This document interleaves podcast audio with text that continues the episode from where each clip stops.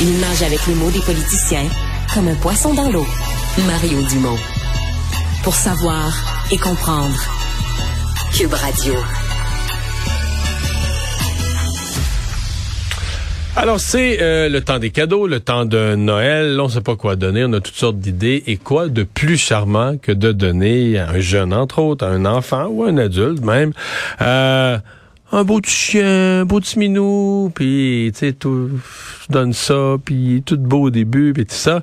Euh, sauf que les euh, les refuges d'animaux euh, disent souvent, ben le mois de janvier, c'est un peu janvier, janvier, février à la limite là, mais c'est un peu des problèmes qu'on vit. On se retrouve avec sur les bras des animaux abandonnés parce que au-delà de l'émerveillement des premières minutes, les gens découvrent que s'occuper d'un animal, s'occuper d'un être vivant, c'est une c'est une petite corvée là, qui exige un peu de temps, un peu de sous, euh, un peu d'effort. Annie Kirouac qui est directrice générale chez Pro Anima.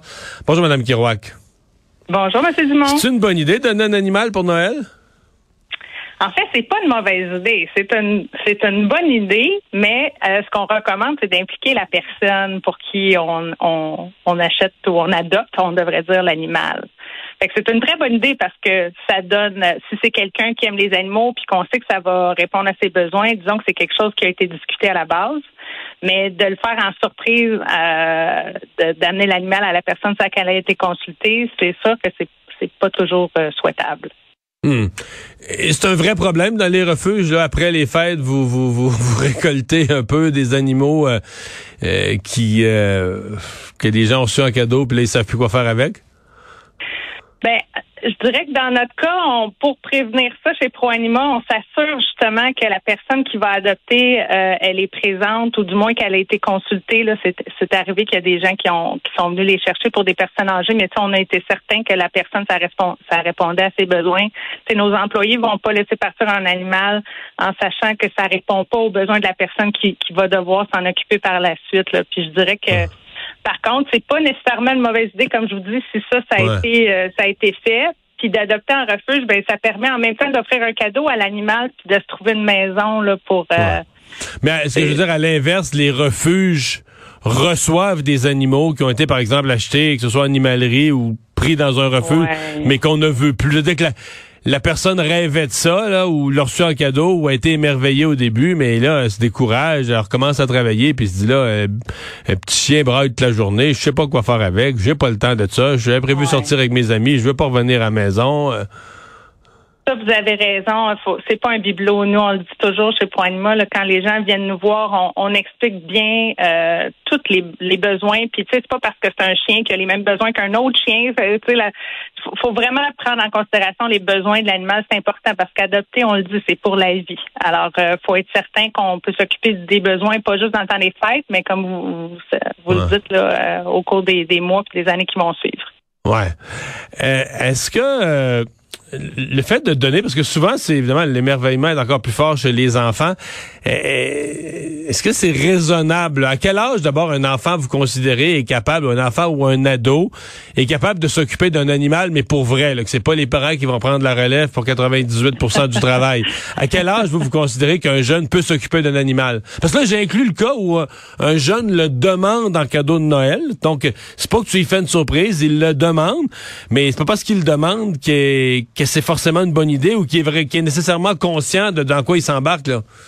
Définitivement. Ben, je pense que vous avez des enfants, vous aussi, moi aussi. Euh, on, on le sait que les enfants, la, même, la vision plus long terme, c'est plus difficile. Fait que je pense que comme parents, il faut prévoir qu'on va être impliqués, puis que euh, ça sera pas une solution de ramener euh, l'animal en refuge, là, de l'abandonner par la suite si jamais il y a un désintéressement là, au, niveau de l'enfant.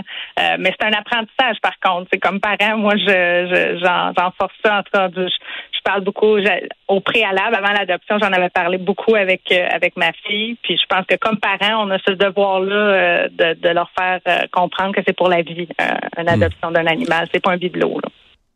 Et il y a l'aspect financier. Là. Un animal doit être opéré, peut avoir besoin de va avoir besoin de vaccins, médicaments et autres. Si on mm-hmm. donne un animal à quelqu'un, toujours dans mettons, mettons, la fameuse surprise dont vous me parliez au début, euh, tu donnes ça à quelqu'un, euh, ça peut aussi être une surprise dans son budget, non? Notamment les premiers mois, la première année? Effectivement, ça, ça fait partie des choses. Nous, on a vraiment des formulaires qu'on va remettre aux gens avec toutes les informations, comment s'attendre à comment ça va nous coûter par année. Puis euh, il y a une certitude, c'est comme les humains, les animaux, c'est des êtres vivants. Un jour, ils vont être malades, puis il va falloir euh, subvenir à leurs besoins. Mais, mais mettons pas malade, c'est quoi le chiffre que vous mettez, vous, pour la première année, le premier 12 mois, là, on soit un petit bébé, mettons un chien de 8-10 semaines, là, euh, combien il faut prévoir la première année, là, opération, euh, stérilisation, je veux dire, vaccin, il faut, faut prévoir combien? Ben, ça peut varier. Honnêtement, ça va varier du, dépendamment de, du type d'animal. Je ne peux pas vous donner un chiffre euh, comme ça. Par contre, ce que je dois dire, c'est un des avantages d'adopter en refuge, entre autres, versus euh, un autre endroit, c'est que nous, les animaux, quand ils sont adoptés au refuge, le, c'est des OBNL à la base, mais les animaux sont stérilisés chez ProAnima, déjà vaccinés, déjà micropoussés. Euh, puis tous les soins de base ont déjà été donnés. Là, par contre, des fois, les, soins pour les dents et tout ça. C'est pas des bébés, les animaux sont un petit peu plus vieux, là.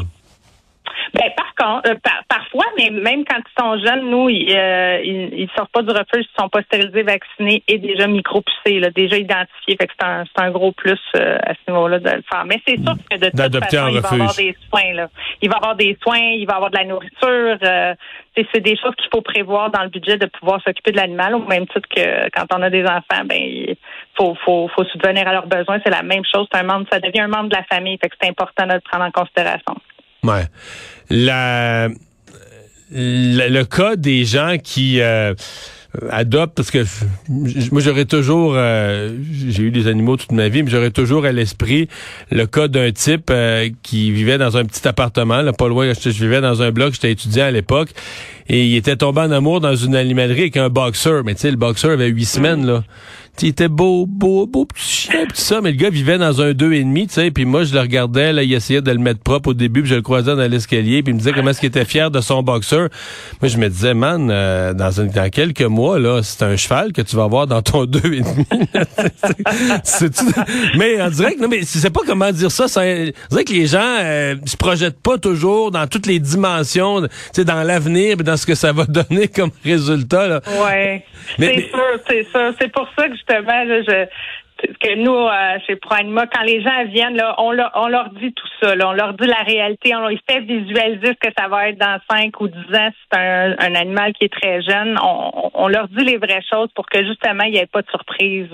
Ouais.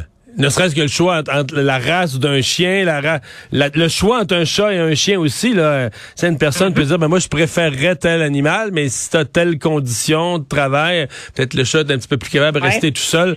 J'ajouterais les lapins, Monsieur Dumont, parce que c'est ah important d'en parler parce que maintenant chez ProAnima, on reçoit autant de lapins que de chiens annuellement depuis les deux dernières années. Donc les gens achètent des lapins? Oui, puis, euh, puis honnêtement, c'est un animal qui est super, que les gens connaissent euh, euh, pas beaucoup, mais qui sont super intelligents, qui peuvent être très affectueux. C'est une belle relation, un lapin d'avoir à la maison. Mais, pourquoi les gens, pourquoi les gens les retournent les lapins? Ben, parce que ça n'a pas été nécessairement réfléchi au départ ou ils n'ont pas été stérilisés. Fait que là, ils se sont reproduits. C'est un peu pour la même raison que les chats se ramassent en grand nombre en C'est sûr que si tu pars avec un couple de lapins pas stérilisés dans ta maison, un an après, t'en as, en as 400. effectivement, pas une très bonne idée. Fait que nous, effectivement, quand ils sortent de chez nous, ils sont stérilisés pour pas avoir ce problème-là. bon, fait que, en, résumé, euh, si on donne... Euh, ça se fait de donner un animal pour Noël, mais ça se fait avec euh, réflexion et consentement. Euh, effectivement. Moi, je dirais, là, je donnerais une belle carte, une belle, euh, tu sais, une belle photo d'un animal en disant, tu sais, je sais que ça va te faire bien d'avoir un beau compagnon dans ta vie et je vais, je vais t'amener pour le choisir avec toi. Je vais te l'offrir, mais c'est toi qui vas le choisir. Alors, à ce moment-là, on est, on, on sait, puis on va aller, on va choisir un refuge. Donc, on fait un cadeau euh, à l'animal, puis on se fait un cadeau, mais au moins c'est réfléchi, puis la personne va être consultée pour pas, pouvoir dire son mot là-dedans. Ça coûte combien une adoption en refuge? Ça varie, mais tu sais, chez, chez ProAnima, c'est, c'est pas très cher. Tous les chats de 8 ans et plus, par exemple, euh, et tous les animaux exotiques présentement sont sont euh, avec des dons volontaires, fait que les gens donnent ce qu'ils veulent. Puis comme je vous dis, les animaux sont déjà stérilisés, vaccinés, micropoussés.